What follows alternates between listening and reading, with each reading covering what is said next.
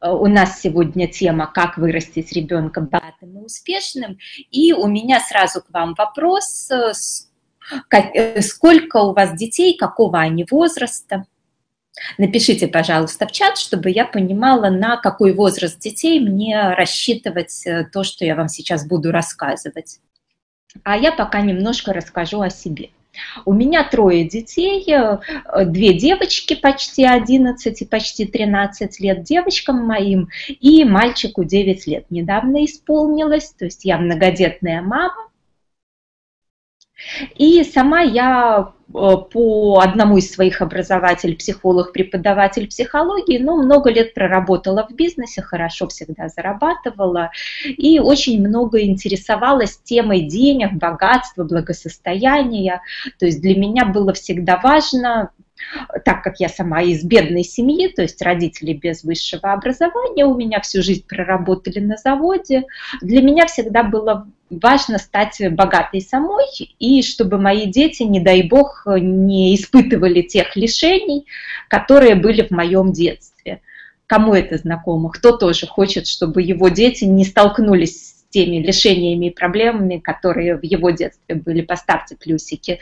Для кого это тоже такая болезненно близкая тема. Угу.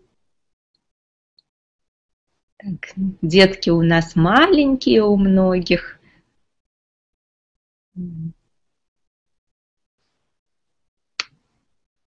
Сейчас посмотрю. 4, 11, 8 месяцев, 3 года, год и 5, 3 года, год, почти 3,10 месяцев, 4,2, 8 месяцев. Ну что ж, отлично, просто радует, когда мамы заранее думают, не тогда, когда уже ребенок работать не хочет, учиться не хочет, поступать не хочет, думать ни о чем не хочет, а хочет до пенсии в танчики играть и на маминой шее сидеть. А когда дети еще маленькие, у вас есть шанс их научить э, сразу же, чтобы они только войдя в подростковый возраст, уже на все свои хотелки зарабатывали сами и сами думали о будущем, а к 30 годам зарабатывали бы там те же 10 тысяч долларов в месяц, например. И неважно, это будет наемная работа, это будет свой бизнес, это будет какой-то фриланс, творчество в любой профессии я знаю людей, которые зарабатывают 10 тысяч долларов в месяц и больше. И я уверена, что и мои дети, и ваши дети вполне могут стать такими людьми, если правильно подойти к их воспитанию.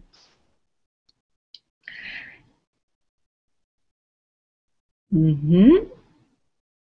6 и 9 лет, 7 лет и 9 месяцев, 4 года, 8 месяцев, год и 12. Отлично.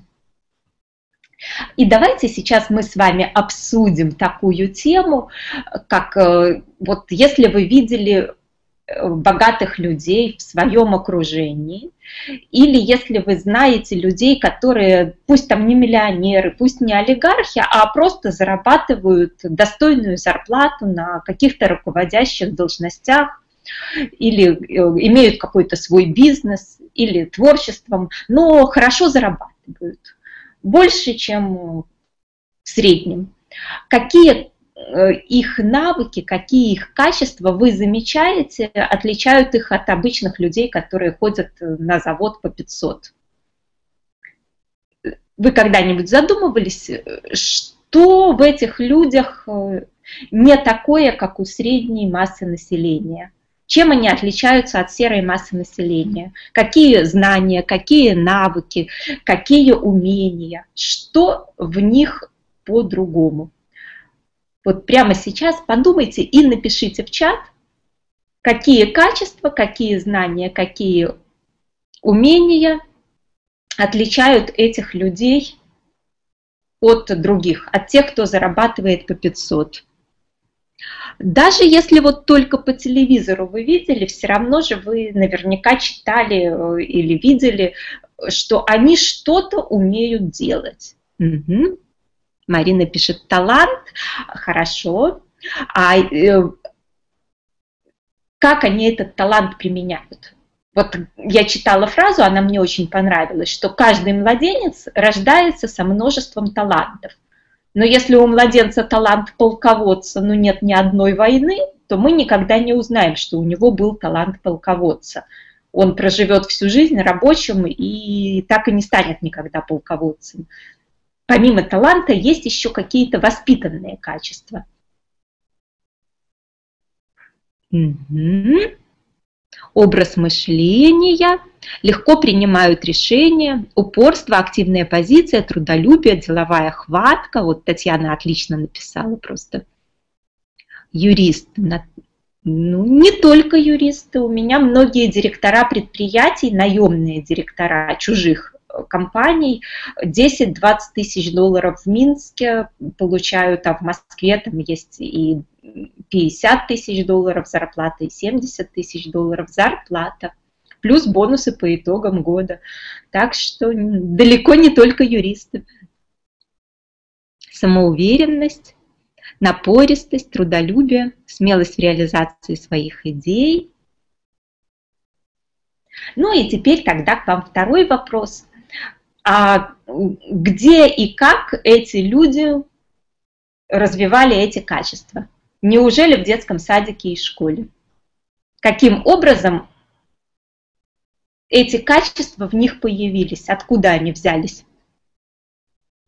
Верят в себя и свои способности, постоянно их применяют, действуют, верят в успех, активные и деятельные. Отсутствие страха, Наталья пишет. Наталья, помимо отсутствие страха, э, там есть смелость действовать вопреки своим страхам. Любому человеку страшно, даже биологически страшно погибнуть. Вопрос в том, что одних людей страх парализует, и они ничего не делают, а другие люди идут вперед, действуют и преодолевают свой страх, достигают то, что хотели. Mm-hmm. Желание учиться новому в семье богатой. Отлично, Анна нам тут правильную подсказку написала. В богатой семье действительно вырастают, э, как правило, богатые дети, если у родителей хватает интеллекта не дать им слишком много денег сразу.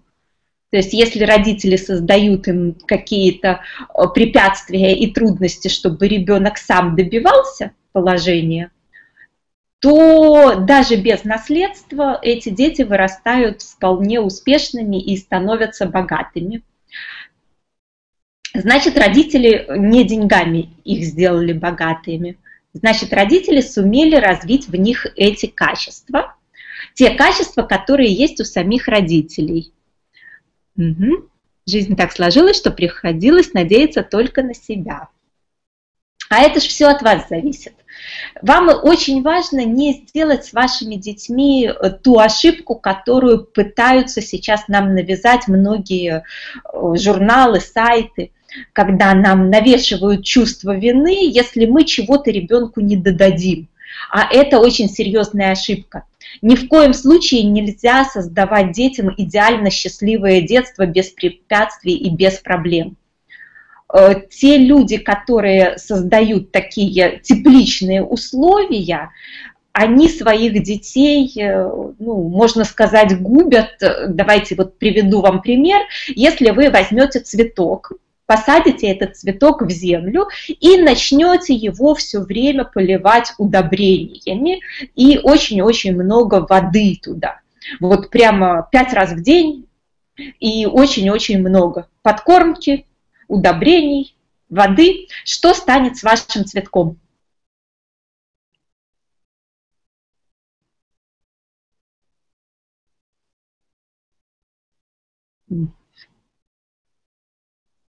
Так, у нас тут дальше в чате пишет, в институте формируется системное мышление. Ой, Елена, сейчас такие институты, что там ничего кроме диплома не формируется в большинстве из них развивали творческие задатки и способности в музыкальных школах, училищах, консерваториях, были хорошие учителя, учили и делились опытом. Угу. Таня предлагает, помогает безысходность после поражения, после того, как у человека не осталось ничего. Ну, кому-то это помогает безысходность, а кому-то, увы, вгоняет в депрессию, в выученную беспомощность, и все, люди ничего сделать больше не смогут.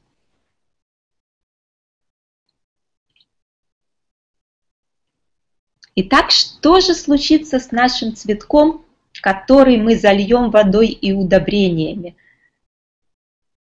Что же будет, если мы создадим цветку идеальные тепличные условия, очень теплую-теплую среду, и все время будем ему давать ресурсы, и давать, и давать, и давать. Раз пять в день, не меньше. С обычным нормальным цветком, там, комнатным растением. Он зачахнет, я думаю, он сгниет И то же самое происходит с теми несчастными детьми э, обеспеченных людей, которым родители все время дают ресурсы. То есть проблема этих детей становится в том, что они остаются инфантильными, и им ничего не хочется, им не нужно развиваться, они начинают гнить от того, что у них нет сопротивления среды, препятствий и преодоления.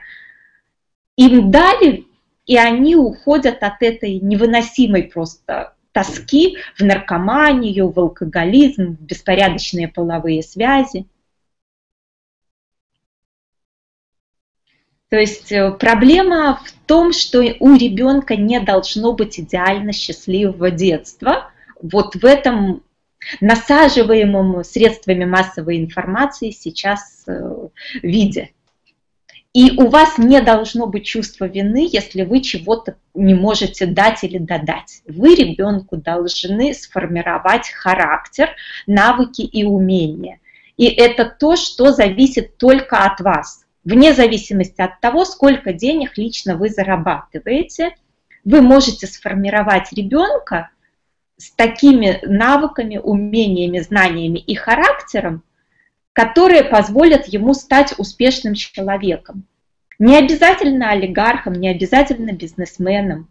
Просто найти любимую профессию, любимое дело и э, зарабатывать достойные деньги, потому что его воспринимают как лучшего в его профессии, в его деле. Или, как, например, у меня средняя дочка рисует картины, ей еще 10 лет, 11 будет. Но уже сейчас ее картины э, есть желающие купить. Хотя там еще ну, не профессиональный уровень, оно так э, виден талант, но не видно, чтобы оно было прилизано и так далее. И ее учительница зарабатывает далеко не одну тысячу долларов в месяц, хотя молодая женщина еще – именно тем, что она как художница рисует картины, их продает, они там по тысяче долларов за картину стоят. И вот, пожалуйста, человек вроде бы, как обычно мы считаем художников бедными, а она несколько тысяч долларов в месяц способна зарабатывать своим любимым занятием, тем, что она рисует картины.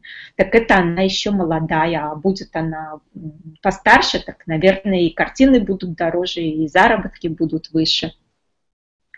То есть здесь э, все зависит от вас. Как вы будете формировать навыки ребенка в обращении с финансами, как вы будете формировать навыки ребенка в зарабатывании денег, как вы будете формировать у ребенка интерес учиться и совершенствоваться в его любимых делах и профессии, это ваш выбор, это ваше решение. А как вы а могут ли в школе, например, научить этим качествам, научить этим знаниям, научить этим навыкам. Есть ли у вас какая-то альтернатива? Может ли кто-то другой, кроме вас, все это ребенку дать? Или все-таки придется как-то думать самим? Как правило, если мы берем э, школу, то то, чему учат в школе, это как бы еще полбеды. дают какой-то базовый набор необходимых э, знаний, которые в реальной жизни не очень-то и применимы. Проблема в том, кто учит. Может ли бедный человек, работающий за маленькую зарплату, научить кого-то быть богатым? Да, вот правильно Марина пишет, что в современной школе нет. Правильно, Екатерина, наши дети нужны только нам. Проблема в том, что если человек чего-то сам не умеет делать, он не может этому научить ребенка, когда речь идет о преподавателях. То есть тренер олимпийского чемпиона может не быть олимпийским чемпионом, но воспитать чемпиона. Но он хотя бы должен разбираться в спорте, в методиках тренировок и так далее.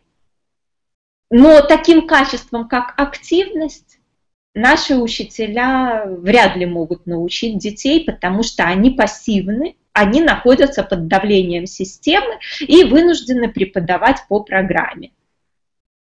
Если где-то репетиторы или на курсах могут отступать от программы и учить авторскими методами, то 99% школьных учителей просто действуют по шаблону искать ярких звезд, единицы исключений, приходится с огромным трудом вот устраивать ребенка в какую-то хорошую гимназию или лицей, чтобы у него были хорошие учителя.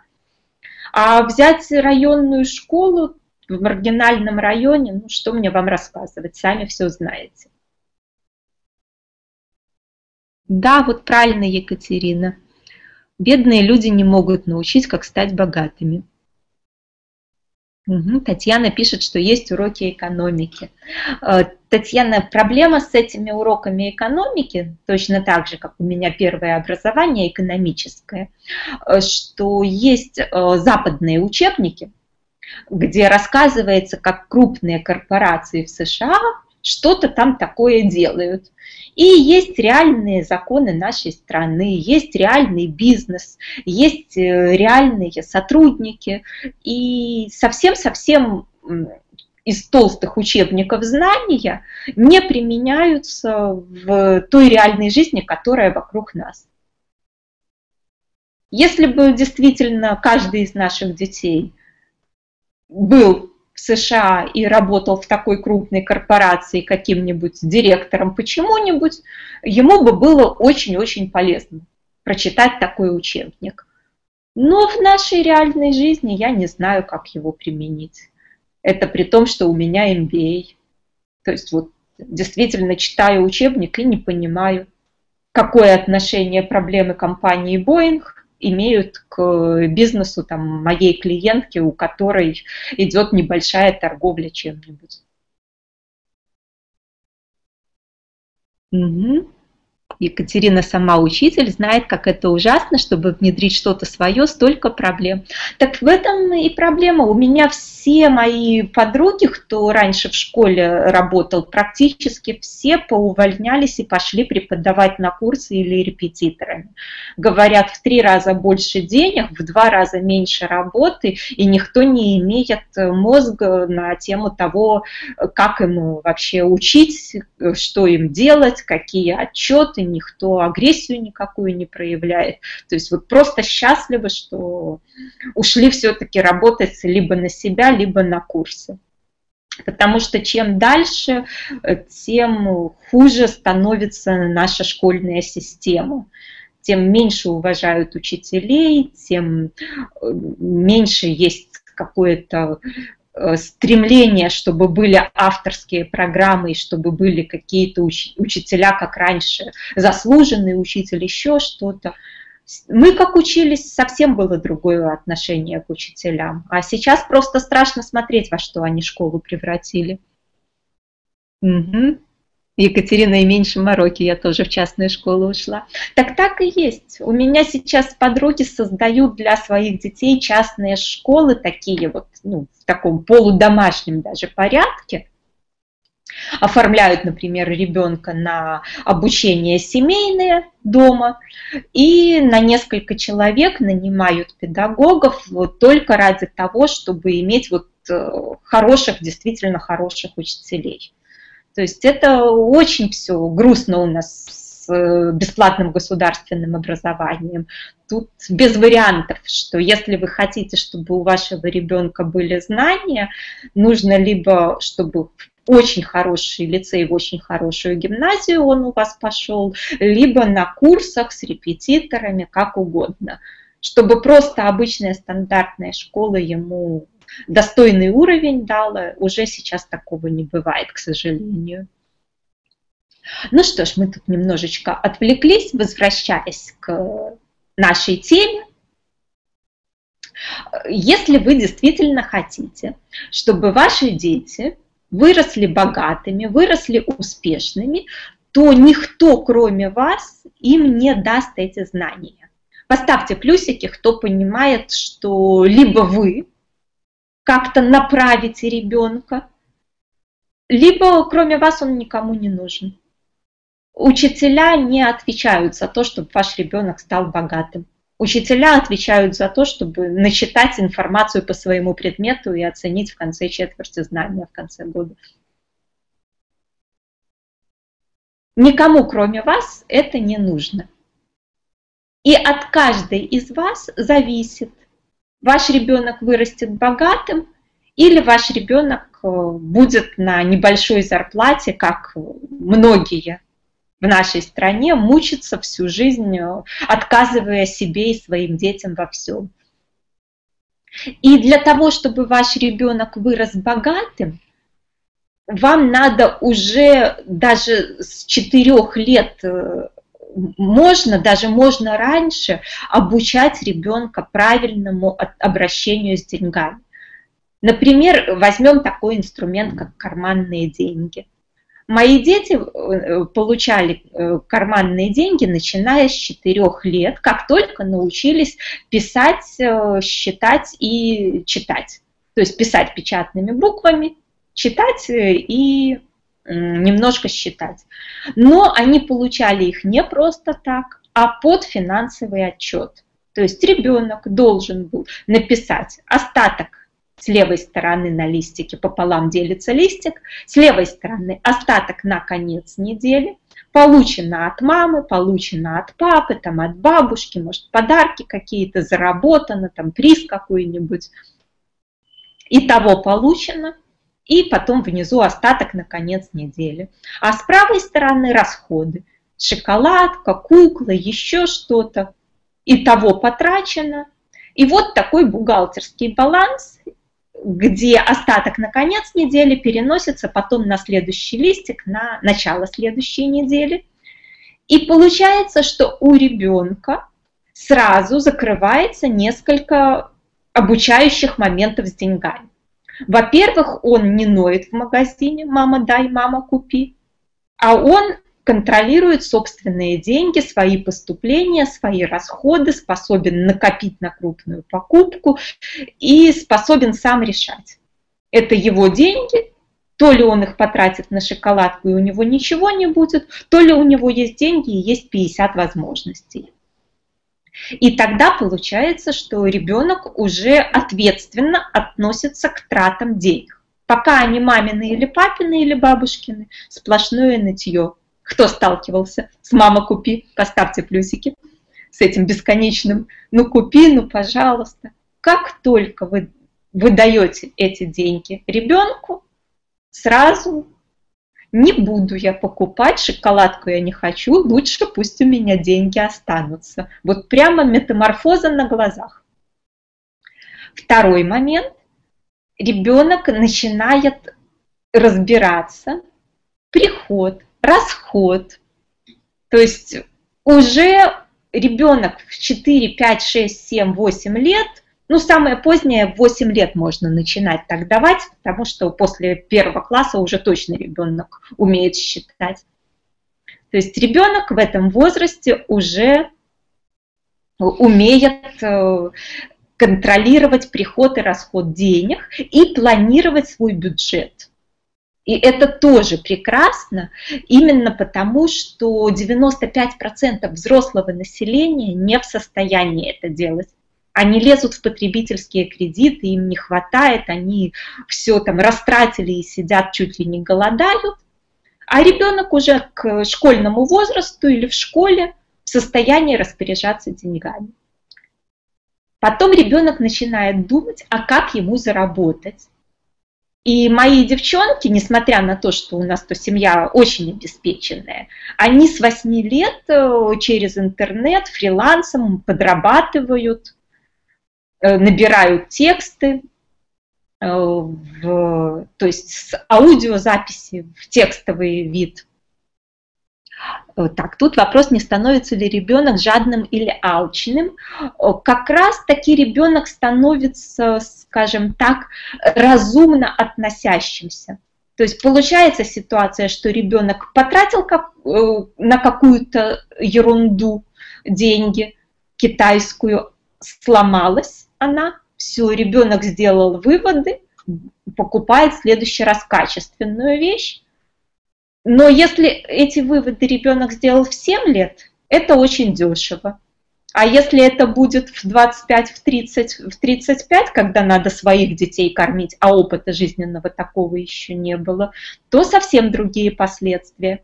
То есть здесь деньги нужно воспринимать как инструмент обучения. И нам сейчас модераторы в чат скинут ссылочку, у меня есть огромный такой курс, э, шел он больше месяца, там 8 занятий, где подробно расписывается каждый из тех моментов, которые мы немножечко притронулись. Вот можно нажать на «Узнать больше».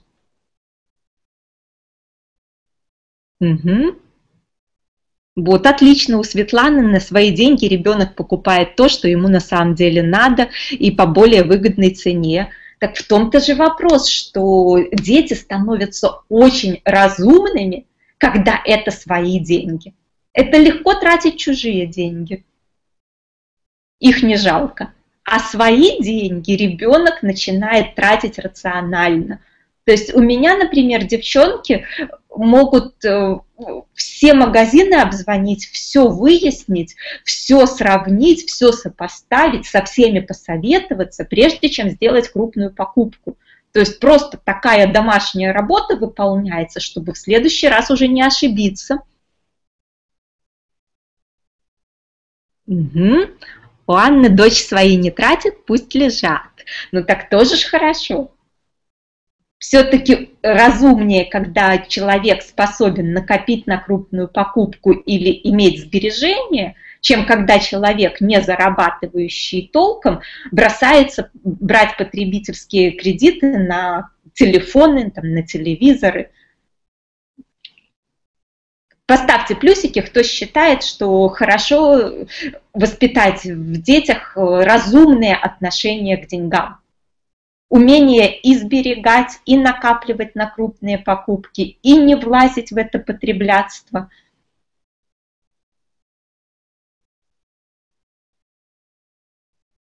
То есть, когда вы обучаете ребенка обращению с деньгами как с инструментом, вы закладываете фундамент под его финансовое благополучие.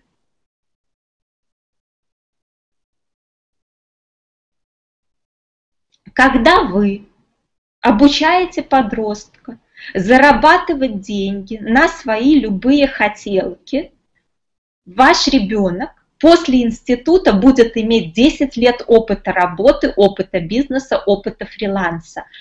Он автоматически выиграет конкуренцию со сверстниками, потому что когда на работу приходит устраивается инфантильный человек, который э, никогда не заработал ни копейки, все время было «мама, дай», а потом приходит ваш ребенок, который уже 10 лет как хорошо зарабатывает и обеспечивает все свои желания, кого возьмет нормальный работодатель? Кто будет хорошо работать? Ну, понятно, что вашего ребенка.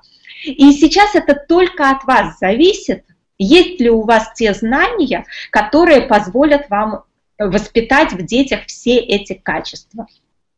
Нажимайте прямо сейчас, вот давайте я тоже на «Узнать больше», переходите по ссылочке. И у нас э, будет в этом курсе 8 аудиозаписей, 8 видеозаписей и стенограмм расшифровки в текстовом виде большого курса «Как вырастить ребенка богатым и успешным». И самое главное, ваш ребенок будет уверен в себе. Он не пропадет ни в какой ситуации, если он будет обладать именно этими навыками, знаниями, умениями, качествами и таким характером. То есть прямо сейчас вы принимаете решение, каким вырастет ваш ребенок. Он вырастет богатым, он вырастет обеспеченным, или он будет э, как все, работать там за небольшую сумму и всю жизнь страдать. Это только ваше решение. И поэтому для тех, кому действительно хочется, чтобы их дети в этой жизни состоялись как успешные люди, не отказывающие ни себе, ни своим детям, то лучше, конечно, этот курс приобрести, чтобы точно пошагово знать, как дать эти знания, какие знания давать, какими словами, как обучать, как объяснять. Потому что даже если вы не из богатой семьи, даже если ваша семья не очень обеспеченная, это ни о чем не говорит. Большинство олигархов, большинство миллиардеров из самых обычных простых семей стали людьми очень богатыми. То есть здесь важнее, как вы будете воспитывать ребенка, чем та семья, в которой вы выросли сами и растите его. Угу. Я пытаюсь внушить ребенку, что деньги должны работать на тебя, а не ты ради денег. Ну, Светлана, ребенок не верит словам. Ребенок верит либо собственному опыту, либо тому опыту родителей или учителей, наставников, которые он наблюдает. Если просто какие-то слова мама говорит, вычитанные из книг, но это не подкрепляется его реальным опытом, для него это пустой звук. Я думаю, вы давно сталкивались с тем, что ребенок не слушает, что мы ему говорим, ребенок смотрит, как мы сами действуем и обезьянничает с нас. Кто с таким сталкивался, поставьте плюсики. То есть вот здесь ваша задача, в общем-то, именно такая. Ваша задача постоянно обучать ребенка на его собственном опыте. Если ребенок сделал ошибку с деньгами, он сам расстроится, не надо его ругать, не надо говорить никаких слов. Он сам поймет, в чем ошибка и что сделать в следующий раз, чтобы избежать этой ошибки. Если ребенок, опять-таки, заработал деньги, он получил реальный опыт, как заработать деньги. Если ребенок сумел эти деньги выгодно инвестировать и получить на них больше денег, на своем опыте он это поймет. А пока это просто мамины фразы, это ни о чем. Здесь нужно либо свой пример, либо обучать через опыт ребенка.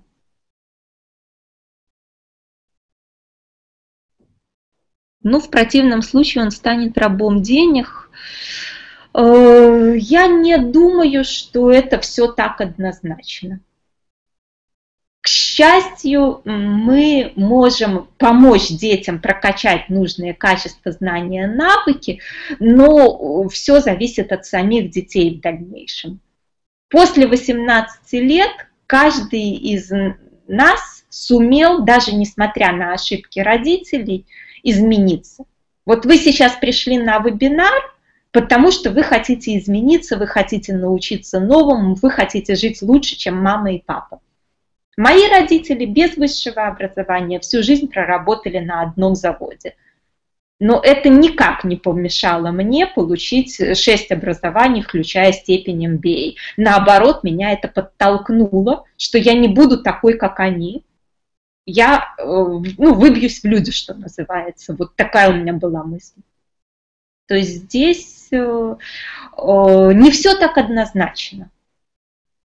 Совсем не обязательно, что если сейчас ребенок как-то себя ведет жадно или еще как-то, что это останется на всю жизнь. Наоборот, это называется, знаете, есть такое слово «переболеет». Если ребенок сейчас при первом контакте с деньгами ударился в одну крайность, он, если его в этом нормально не ругать, принимать, позволять, он в этом побудет и уйдет из той крайности. У меня такое было со старшей дочкой, когда сначала она была такая сверхжадная, а потом я смотрю, прямо удивление у меня какое-то было, что она покупает игрушечный домик и дарит его младшему брату. Я просто от нее ну, не ожидала, я всегда была уверена, что у меня старшая, ну, снег зимой ты у нее купить сможешь, а вот бесплатно выпросить без шансов. И тут э, побыл, э, побывала она вот в таком полюсе, а потом успокоилась, и сейчас у нее вполне среднее, нормальное, рациональное отношение к деньгам. Так что если у вас такие проявления у ребенка, вы не переживайте. Это как, ну, как ветрянка, или как это вам сказать-то. Немножечко побудет так, если вы позволите этому просто случиться, просто скажете фразу, что ну, сейчас это так, потом это изменится, пока что так то пройдет э, несколько недель, несколько месяцев, пару лет, и ребенок отойдет от крайности. Тут очень важно не ругать. Важно позволить ребенку прожить свой собственный опыт. Угу. А если потратит и просит еще, не давать. Вот твой бюджет. Распоряжайся как хочешь. Хочешь растрать все, хочешь э, как-то аккуратнее к этому подходи. Хочешь, накопи на крупную покупку. Я же, например, со своими детьми делаю как. Если они хотят купить что-то крупное, то, что мне нравится, чтобы они купили, то есть то, что я тоже хочу, чтобы у них было, то я добавляю 50% от суммы. И поэтому у детей стоит выбор. То ли сейчас растратить на всякую ерунду, на мелочевку, то ли подождать дня рождения, попросить, чтобы родственники подарили деньгами на эту покупку, насобирать полсуммы, мама добавит вторую половину и купить действительно крупную покупку.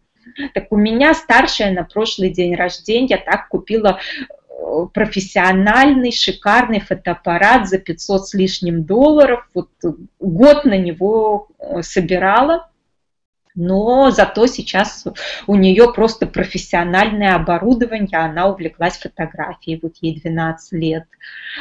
Младший сейчас купил приставку Э, Xbox каким-то, забыла, как называется, штукой.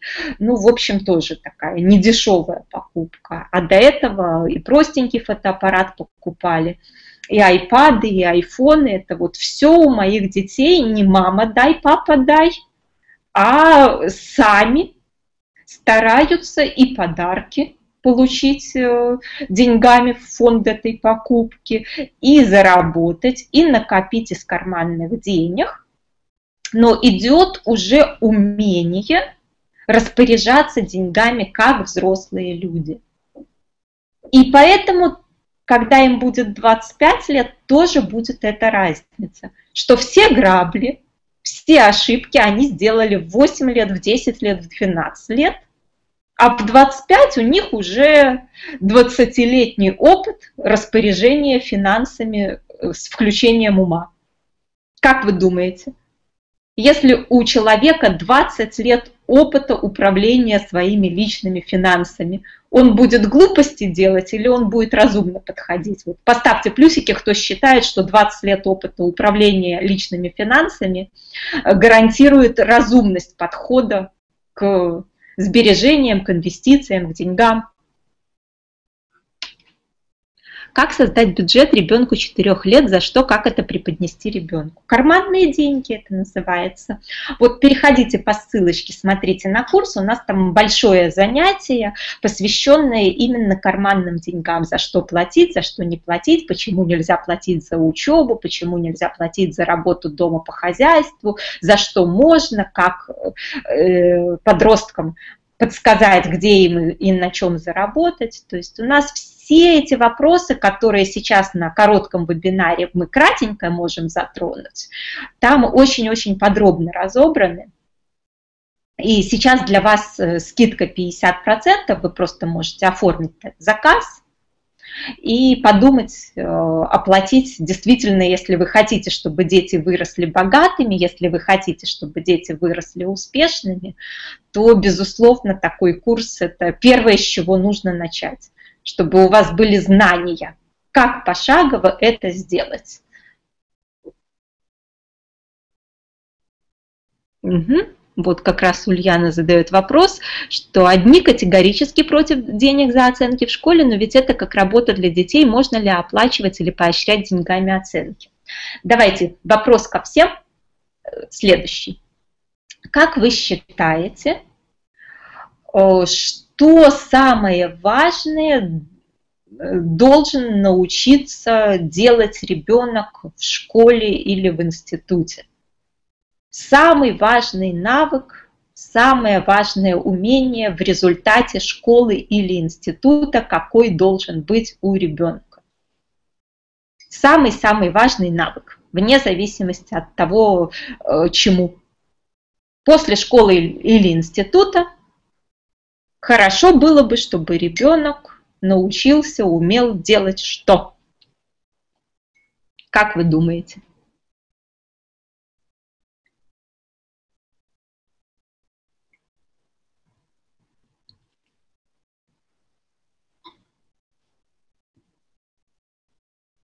Потому что, в принципе, те какие-то знания энциклопедические, их сейчас можно нагуглить за минуту.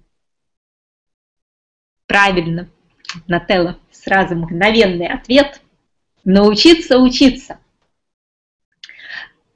Причем еще такое важное дополнение – научиться с удовольствием учиться.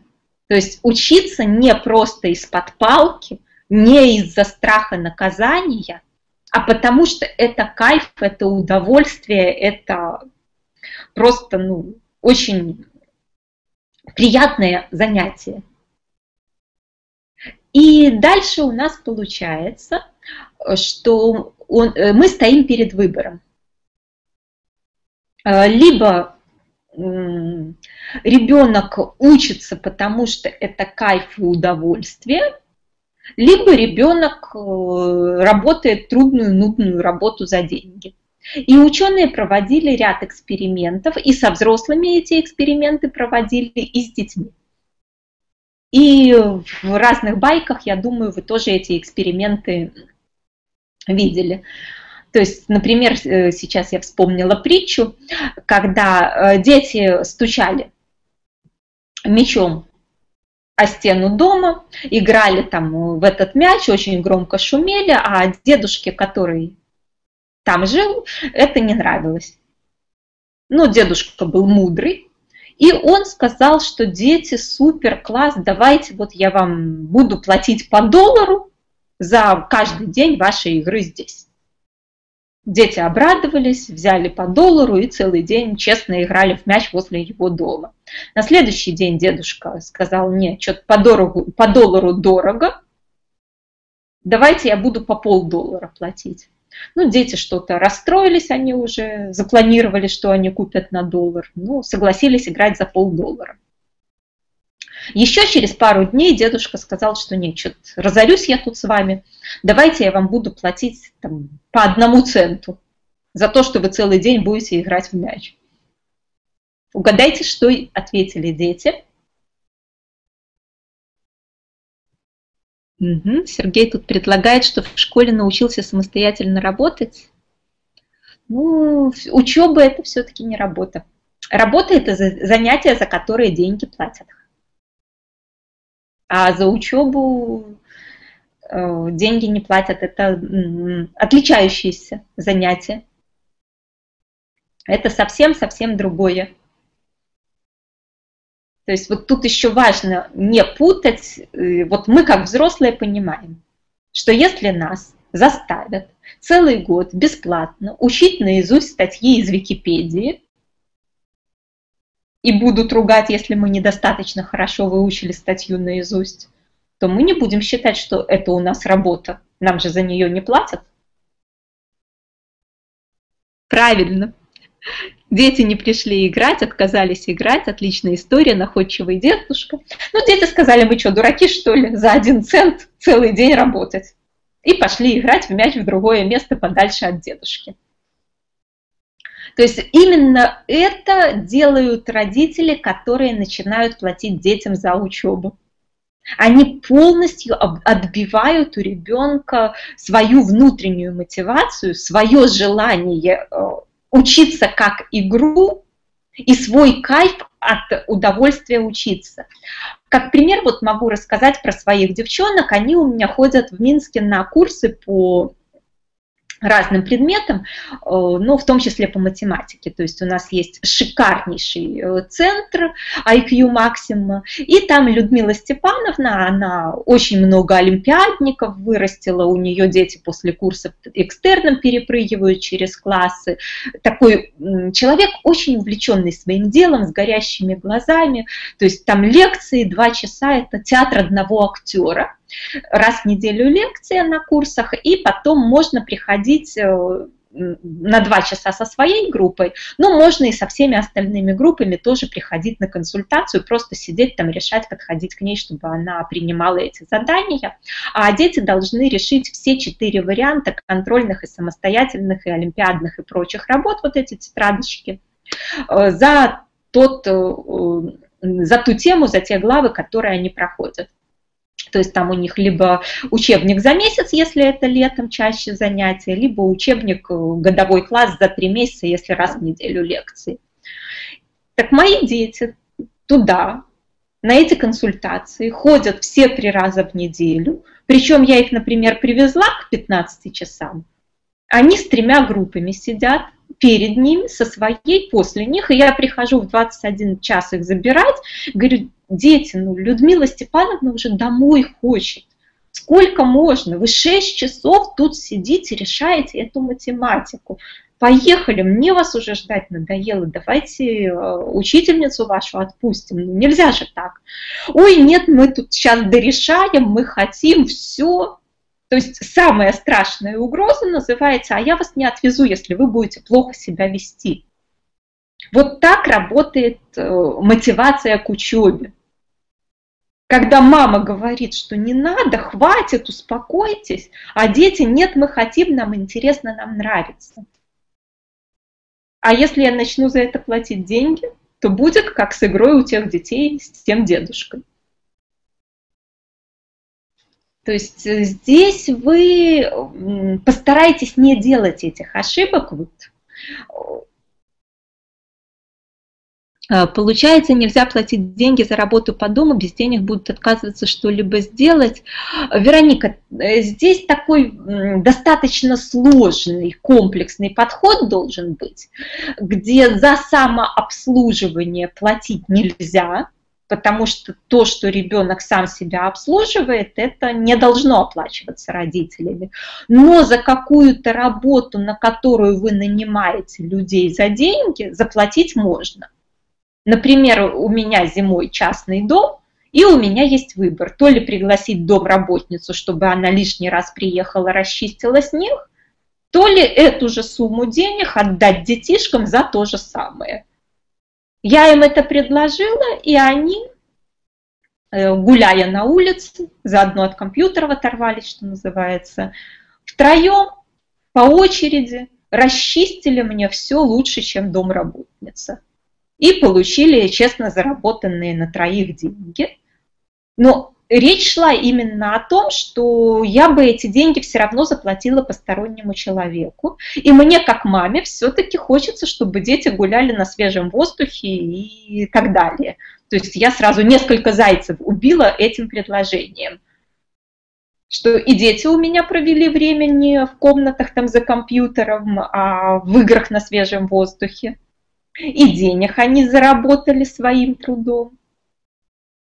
И, в общем-то, я ничего не потеряла, даже сэкономила, там, меньшую им сумму предложила.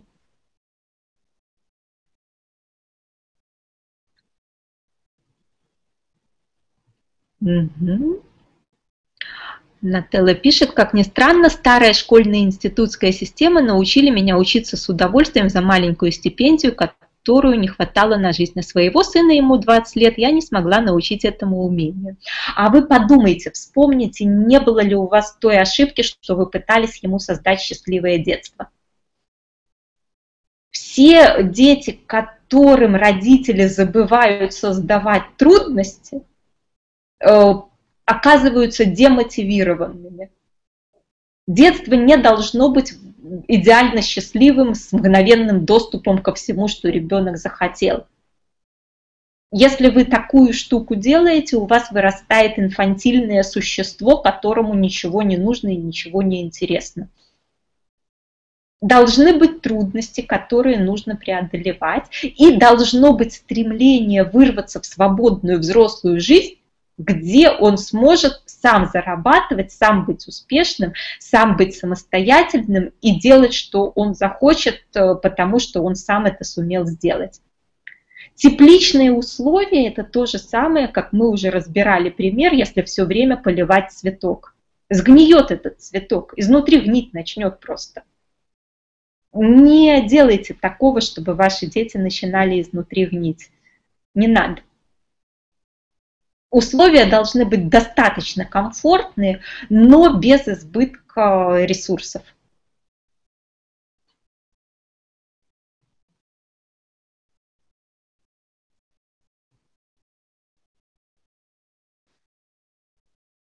Татьяна спрашивает, а если не деньги платить, она пример, что-то купить, пообещать, что ребенок очень хочет за окончание четверти без троек, например. А давайте сейчас обсудим, что такое оценка каким образом тройка или пятерка повлияет на вашего ребенка, когда ребенку будет 30 или 40 лет. Вот представили сейчас, прямо сейчас представьте. Идеальный вариант вашего ребенка, все удалось. Карьера, бизнес, фриланс, денег, семья, жена, муж, дети. И из этих его счастливых 30 лет – посмотрите на школьные годы и спросите себя, какая разница, тройка у него по биологии или пятерка. Помогает ли моей дочке вкуснее приготовить борщ или лучше заняться сексом с мужем, то, что по физике у нее была не четверка, а пятерка? Действительно ли начальник даст премию моему ребенку за то, что диктант был написан не на тройку, а на четверку?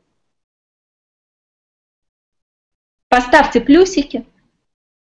Кто понимает, что если мы смотрим из 30 лет назад в школьные годы, то какая была оценка, это вообще не имеет никакого значения это вообще никак и ни на что не влияет в реальной взрослой жизни. Это чисто наш способ не чувствовать вину, что мы плохие мамы. Правильно, Катерина, это просто цифра, которую не всегда ставят по справедливости. Э, Татьяна считает, что оценка как таковая никак не повлияет. В школе должны научиться думать, э, но для собственного поднятия самооценки влияет высший балл. Э, Татьяна, во-первых, наша школа не учит думать, наша школа учит тупо, механически повторять единственно правильный ответ. А в реальной жизни нет одного правильного ответа.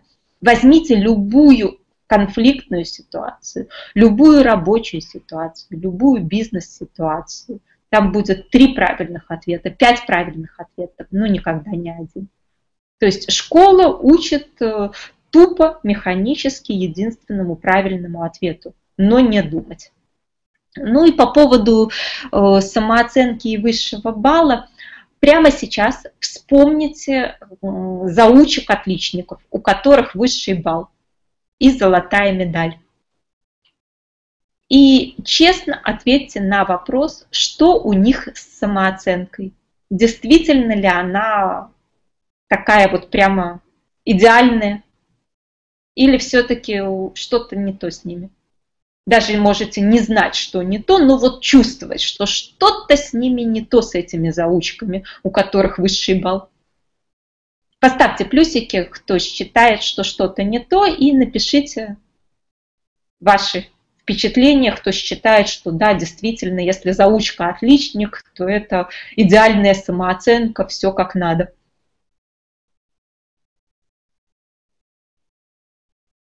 Так, Ульяна тут вопрос задает. Ульяна, э, вы переходите по ссылочке на курс, там я просто целый вебинар, даже два, наверное, из восьми об этом рассказываю. Сейчас уже, к сожалению, у нас скоро время будет подходить к концу, так нет возможности вам три часа пересказать в ближайшие несколько минут. Поэтому, если все эти ответы вам нужны, то переходите на курс, там очень все подробно расписано и рассказано. Э, проблема в том, что ребенок не дурак.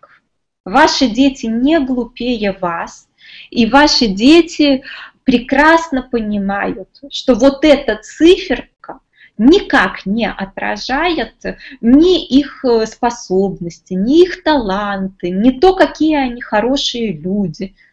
Эта циферка – это просто такой, знаете, моментальный полароидный снимок, Э, настроение учительницы, помноженного на удачный или неудачный ответ прямо сегодня. Ни о чем циферка. Угу. Вот Ольга пишет, я отличница, очень не уверена в себе, потому что реальность не тетрадка. Полностью с вами согласна. Все отличницы с высшим баллом, как правило, имеют очень расколотую самооценку, которая на одном полюсе идет «я великая, я вот сумела», а на втором полюсе «я ничтожество». И чтобы не чувствовать себя ничтожеством, я буду изо всех стараться, сил, чтобы получить этот высший балл, чтобы никто не понял, какое я ничтожество. Угу. Вот Светлана пишет, у нас в классе была девочка-отличница, и она говорила, что все зубрит, а ничего не понимает из этого. Тоже типичный вариант. Татьяна считала после окончания школы, что могла бы добиться в учебе большего, меня это все же беспокоило, потому что на вас навешивали чувство вины. Нелепое и ненужное чувство вины за оценки. Не делайте эту ошибку со своими детьми. Смотрите из их 30 лет и честно задавайте себе вопрос, действительно ли будет лучше муж, если будет четверка, а не тройка? Действительно ли будет лучше карьера или бизнес, если будет э, без ошибки что-то сделано? Ну нет, конечно же. От другого зависит взрослая жизнь, не от этих циферок. Если ребенок начал получать двойки, надо реагировать или махнуть рукой. Я бы нашла репетитора по этому предмету или нашла бы такие курсы, как у меня. То есть чаще всего, если ребенок получает двойки, это проблема с преподавателем. Это не проблема с ребенком, это проблема того, что не повезло с учителем. В этом смысле я про себя вспоминаю, что у меня была учительница литературы, которую я ну, очень-очень сильно не любила. Я из принципа не прочитала ни одного романа из тех, что были заданы по программе. При этом я читала сотни книг не по программе. То есть я читала Лондона, я читала Драйзера, я читала э, ну, все серии полностью то есть я очень много читала, но ни одного романа по программе я не сумела заставить себя прочитать. Я читала только для того, чтобы написать э, потом сочинения, вот эти статьи критиков, и на базе этих статей писала сочинения. Просто потому, что не любила учительницу. И это практически с каждым ребенком. Двойки по предмету – это не его двойка. Эта учительница эту двойку ставит сама себе за собственную профнепригодность. И я к этому отношусь очень четко, что эта двойка, это двойка педагога, которая не сумела вести предмет интересно, не любит детей, не добрая тетя, не нашла подход к ребенку. Эта двойка ей за ее профнепригодность, И если вы хотите, чтобы ваш ребенок полюбил предмет, найдите добрую тетю с горящими глазами, которая будет вести так, что ребенок будет впереди машины бежать, лишь бы к ней попасть. Вот у меня, например, девчонки просто истерики устраивают, что как это так, они не пойдут там на курсы или к репетитору и так далее. Или почему репетитор к ним не приедет. Именно потому, что я всегда выбираю добрую тетю, фанатку своего дела, с горящими глазами, которая так любит свой предмет, что прямо мне хочется изучать этот предмет.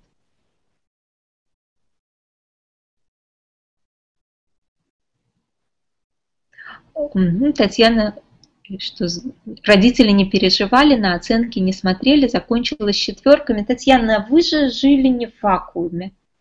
Когда вокруг вас э, транслируют, что оценки это важно и что-то дают, вот эти потоки вранья, то вы не можете, не подходя к этому осознанно, э, избавиться от такого убеждения. Вам это убеждение нужно реально разбирать.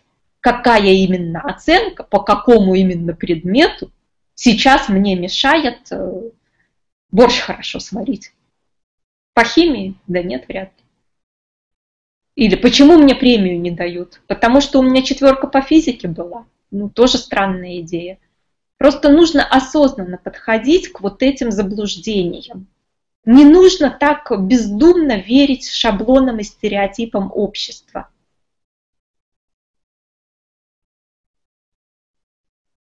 Угу, вот Дмитрий пишет, тоже был отличником и стремился стать лучшим. Заметил огромную разницу в начале при поступлении в университет, когда таких же оказалось много. К концу учебы понял, что главное не оценки, а умение быстро получать именно необходимые знания, которые реально нужны. А потом огромная разница в реалии жизни в армии, где совсем другие законы. Так вот именно, реальная жизнь это не сидеть, повторять то, что тебе уже сказали слово в слово, чтобы получить пятерку. Реальная жизнь, она про, про другое. И ваша задача научить ребенка нужным в реальной жизни навыкам, качествам, знаниям, умениям и развить характер проактивный. Чтобы ребенок не тупо ждал, что ему дают знания, он их как диктофон воспроизводит, и ему пять, и он молодец. Не работает такое в реальной жизни. Все успешные люди не диктофонами-то работают. Все успешные люди создают что-то свое, новое, управляют другими людьми. Поставьте плюсики, кто вот понимает, что схема получения пятерок очень сильно отличается от схемы заработка больших денег. Вот прям противоположные схемы. Угу. Наша учительница Светлана пишет, взяла за привычку за 15 минут до окончания урока устраивать тесты. Дети начинают нервничать, что не успеют и получают плохие оценки. Ну, бестолковая учительница берет какой-то западный опыт, но не может его адаптировать и применить правильно к, скажем так, постсоветской реальности. То есть здесь на Западе, например, делают что? Ребенку можно писать карандашом и ошибки просто стереть и исправить красиво.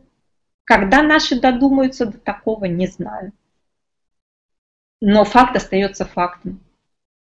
Для того, чтобы научиться чему-то новому, нужно ошибаться. У меня дочка первый раз пошла на каток несколько там лет назад, э, платный, и э, почти все занятие ездила просто цепляясь за бортик, чтобы не упасть. И потом выходит такая и типа, мама, я там ни разу не упала. А я уходила по магазинам, то есть я не видела, и она это знала, что соврет и нормально. Я говорю, ну, наверное, ты не хочешь научиться кататься. Ты же понимаешь, что чем больше ты будешь ошибаться, тем быстрее ты научишься. Значит, ты просто хочешь всю жизнь вот так вот за бортик ездить и не научиться никогда красиво кататься. Тут ребенка осеняет, да нет, мама, все не так, на самом деле я шесть раз упала, я, я учусь, я стараюсь, и уже и бортик я отпустила, и в конце нормально я проехала. То есть вот к чему приводит насаждаемый в школе страх ошибок. Одно из основных качеств успешных людей, они понимают, что ошибки – это способ обучаться. Они не боятся ошибиться, потому что они знают, что чем больше они будут ошибаться, тем быстрее они придут к крутому результату. К сожалению, наша школа бьет за ошибки. Угу. Плюсиков много. Отлично. То есть проблемы наших детей, которым родители не объясняют, что оценка – это просто способ тобой управлять. Когда мне дети говорят, что им, например, поставили у нас в Беларуси десятибальная система, что им поставили там 7, а какой-то девочке, которая больше ошиблась и хуже знала, поставили 9, я говорю, так а ты вообще понимаешь, что девочка, учительница, смотрит в рот и молчит, а ты с учительницей споришь все время, что ты умнее, чем учительница, и что она должна тебе поставить? Она хочет тобой управлять. Поэтому она тебе за лучший ответ ставит на 2 балла ниже оценку. Так ты определись. Ты хочешь выше оценку или ты хочешь э, быть с ней в конфронтации и рассказывать, что она дура, а ты умная? Что тебе вот, какой результат тебе нужен? У меня в этом смысле показательный был пример – когда детка э, почитала Википедию, послушала, книгу какую-то прочитала, мои рассказы послушала, и э, у нее контрольная по истории предстояла, где в учебнике написано одно, а во всех остальных источниках написано другое. И она к этому тесту контрольной готовилась, такая возмущенная, но это же вот не так, я напишу по-другому. Я говорю, ну ты понимаешь, что проверять тебя будут по шаблону, по учебнику. И если ты пишешь по-другому, тебе автоматически ставят там тройку, что называется, удовлетворительно. А отвечать ты должна по учебнику. Ты определись, тебе надо отлично или тебе надо искать правду, но тебе будет за это удовлетворительно. Детка переживала два дня, ходила, обдумывала, что же она напишет в этом тесте в ответ на этот вопрос, и сама придумала компромисс. Она написала, что в учебнике такой-то ответ, но на самом деле это неправильно, потому что вот в этом источнике вот так, в этом источнике вот так, и вообще на самом деле это так, а учебник ошибся и не, и не до конца раскрыл тему. Я изумилась, я, конечно, была уверена, что вряд ли это будет одобрено. Ну, там такой хороший парень у нас историк был. Он ей поставил 9 по 10-бальной, то есть это отлично считается в Беларуси. Но ребенок все-таки принял свое собственное решение, что она и правду будет отстаивать, и по учебнику будет действовать в рамках системы, и придумала свой собственный выход, компромисс. Что и учителя удовлетворит, и свои амбиции удовлетворит. Поставьте плюсики, кто понимает, э, насколько это ценный навык для взрослых конфликтов, для разрешения каких-то взрослых ситуаций. То, что ребенок уже в шестом классе в состоянии придумать альтернативный э, выход, который и школу удовлетворяет, и ее собственные желания правды. Вот если вы понимаете, насколько ценный такой навык, попробуйте его передать своим детям. Разрешите вашим детям ошибаться, дайте им право на ошибку. Это самое ценное, что вы можете им дать э, по поводу школьных оценок. Знание, что невозможно научиться не ошибаясь. Если ты уже умеешь, ты сделаешь без ошибок, и то не всегда. Но если ты еще не умеешь, то чем больше ты будешь ошибаться, тем лучше, качественнее и быстрее ты научишься но для этого надо перестать бояться ошибок. И школа, к сожалению, нам в этом не помощник. В школе за ошибки наказывают. Нужно искать э, другие способы научить ребенка ошибаться, учиться на своих ошибках, действовать по-другому, по-новому. И по этому циклу идет обучение. Поставьте плюсики, кто понимает, что цикл то обучения обязательно связан с ошибками, с новым поведением. То есть делаешь, видишь, что это ошибка, придумываешь новое поведение, делаешь новое поведение, и так пока не научишься. Если ребенок сам очень переживает, если ошибся, как помочь ребенку? Вот как я говорила, например, про фигурное катание. Что хочешь быстро научиться, ошибайся. Ошибаться – это твоя обязанность, если ты хочешь научиться. Я, например, детям часто рассказываю о своих каких-то ошибках, что вот то неправильно, здесь неправильно, ну и что? Я же тоже учусь, я же развиваюсь, я живая. Я же не живу по шаблону, что когда-то научилась там в 15 лет и все буду тупо одно и то же делать. Нет, конечно, в любой новой сфере я ошибаюсь. Вот я сейчас в Дубай приехала и выяснила, что мои 22 года родительского стажа никак не помогают мне на их дорожных развязках нормально проехать. Пришлось научиться слушаться навигатор. Потому что когда я на одну и ту же развязку въезжаю третий раз и снова промахиваюсь мимо нужной мне полосы, то у меня уже почти слезы были, что это же надо. 22 года вожу автомобиль и не могу без навигатора по развязке проехать влево. Не получается. Так это мне сейчас 40 лет, а детям в 10 лет, ну как же не ошибаться, а то у них же нет такого опыта жизненного. Так что здесь, э, что вы будете транслировать детям по поводу ошибок, то они сами и будут воспринимать. Мои мелкие, например, расстраиваются, видно, что расстроились, там слезы на глазах, все, а потом вспоминают, что я говорю, как я ошибаюсь, и э, успокаиваются, и придумывают, как им сделать по-другому, как им действовать по-новому, и действуют по-другому, по-новому, и быстро обучаются. То есть это все зависит от того, что вы будете транслировать. Э, вот на курсе «Как вырастить ребенка богатым и успешным» мы тоже эту тему очень подробно разбираем, потому что сейчас я пытаюсь за полтора часа вам все восемь занятий так это кратенько дать. Но, конечно, подробнее нужно брать курс, там еще очень много важных, интересных тем. Но вообще, вы же еще по поводу школьных оценок и учебников поймите, какую вещь. Вы вообще видели людей, которые это пишут в реальной жизни? Там же ляп на ляпе, там же ошибка на ошибке в этих учебниках. Слог стал совершенно невменяемым. Те учебники, по которым мы учились, небо и земля. У нас хотя бы они понятные были и вменяемые. А сейчас у меня как-то была в гостях у подруги, сын приносит учебник, я читаю этот абзац, я не понимаю учебника, хотел сказать.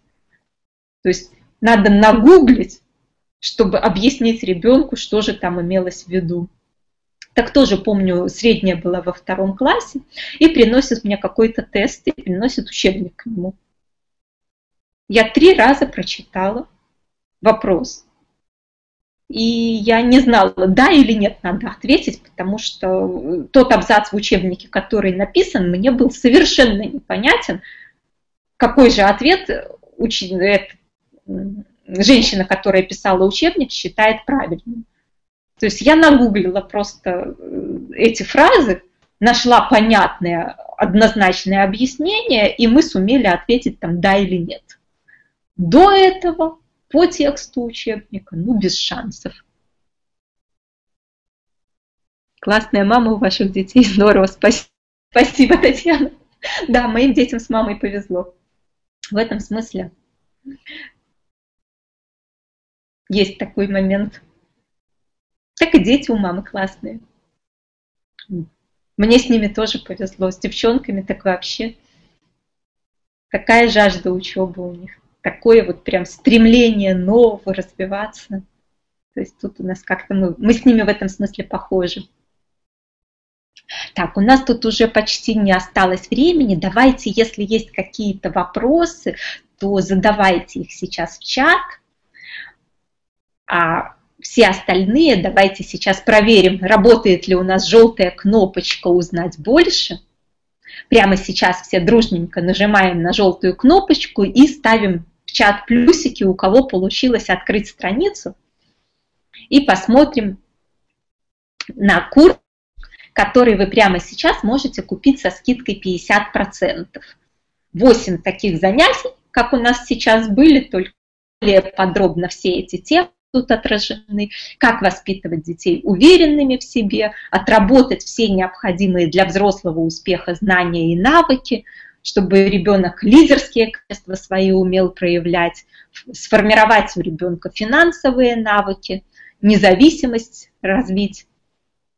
Ваша задача раскрыть потенциал вашего ребенка. Никому, кроме вас, это не нужно, как мы уже разобрали развить его таланты, распознать их и научить ребенка действовать, эффективно действовать, достигать поставленные цели, быть успешным. У нас 8 тем. Вот. Переходите по этой ссылочке и смотрите описание каждого из занятий. На мой взгляд, это такой первый курс, самый важный курс, который э, должен быть у каждой мамы, у каждого папы. Потому что если вы даете эти знания ребенку, пока он еще не взрослый, все, он уже на старте карьеры опередил 99% своих сверстников. Это совершенно однозначно. И помимо этого, все, кто его приобретают, получат доступ к занятиям, которые проходят у меня сейчас будут по субботам, когда я отвечаю на любые вопросы по вашей жизни, по детям и к архиву тех записей, которые проходили в августе, в сентябре. То есть это уже всем моим клиентам на сайте такой доступ к бесконечному варианту задавать мне вопросы, получать ответы на ваши ситуации с вашими детьми, семьями, карьерами, что угодно. То есть такая поддержка на ближайшие много-много месяцев.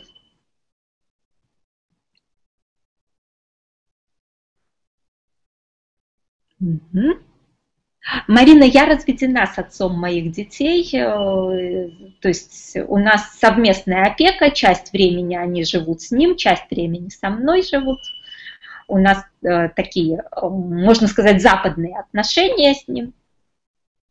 То есть я вообще сторонница того, чтобы не исключать папу из жизни детей.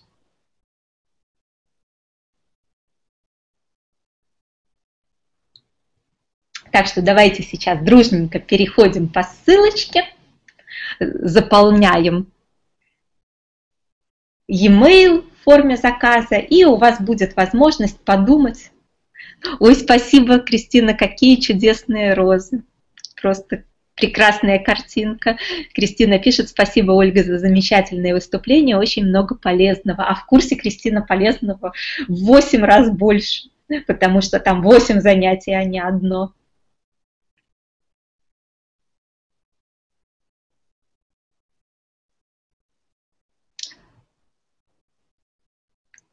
Если у кого-то еще есть какие-то вопросы, то сейчас прекрасное время задать их. А если вопросов нет, то давайте тогда на этом с вами прощаться. Благодарю вас за такое активное участие в чате. Очень приятно, когда люди, которые пришли на вебинар, сами пишут свои ситуации, задают свои вопросы. Всегда меня очень радует, когда люди активные, когда видишь, что да, действительно, не просто у кого-то включен компьютер, циферка горит, а человек на самом деле и не слушает. Ну что ж, если вопросов больше нет, то благодарю вас за внимание. Хорошего вам вечера. Всего вам доброго.